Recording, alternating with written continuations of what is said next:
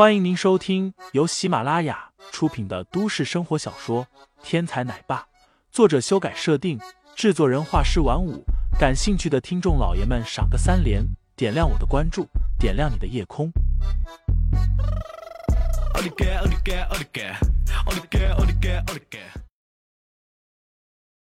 第一百四十四章，梅若欣下。白子梅笑着点了点林飞的额头，：“给你这种土鳖普及一下，梅若欣可是我们明珠市非常有名的大明星，她演唱的歌曲家喻户晓，大家都爱听。现在有这么一个可以和大明星一起吃饭的机会，我们当然不会放过了。这样啊，要不你想办法约一下这个梅若欣？”就用我们钓的这五尾海斑鱼请她吃饭，我也想看看这位大明星是不是真的这么惹人喜爱。林飞沉默了一下，然后笑嘻嘻的说道：“林飞，我们这里有这么多美女陪着你，你还不知足啊？竟然还想觊觎大明星？你感觉自己能够用一顿饭的时间搞定这个大美女吗？”白子梅调笑道。林飞苦笑。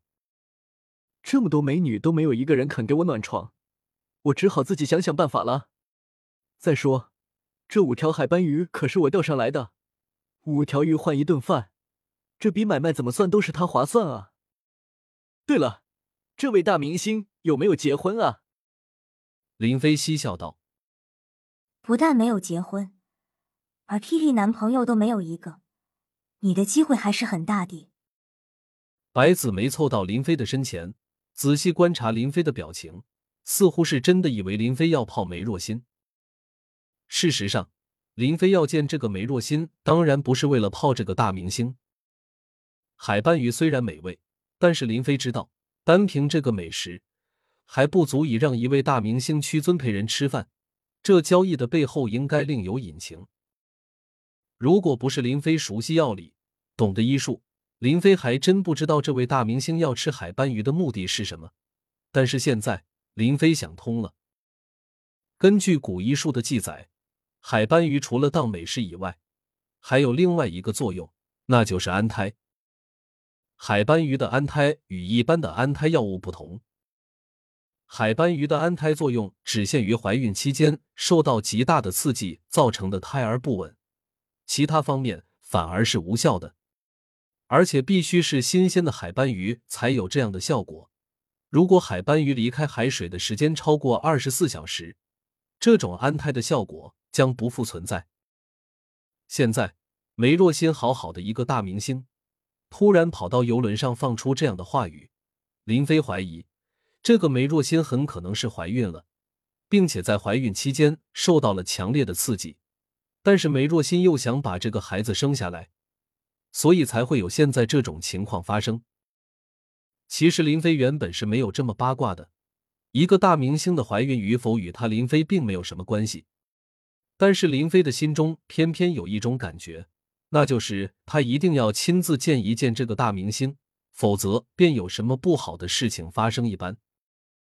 白子梅的办事很迅速，很快就有了梅若欣的反馈。梅若欣同意今天中午就和大家一起共进午餐。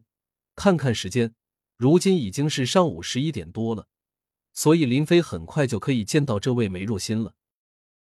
游轮上的餐厅有很多个，其中有两个免费的，提供普通的餐饮主食；三个特供的，分别面向不同口味的人群进行定制餐饮。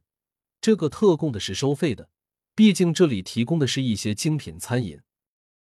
最后还有一个就是包间小炒，提供包房并提供一对一的点餐服务。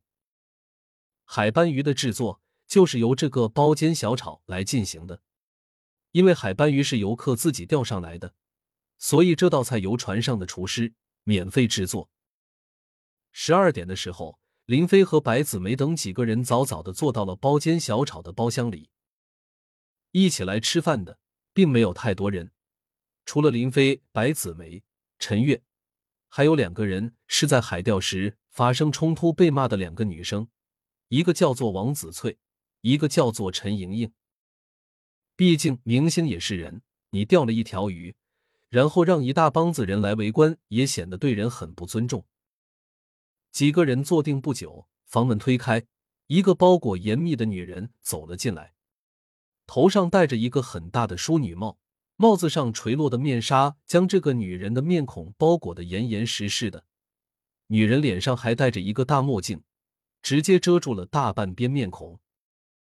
女人的身上穿的也非常严密，一件粉格子的衬衫搭配一条喇叭长裤，外面再套上一个半长的风衣，将女人的好身材也遮掩的严严实实。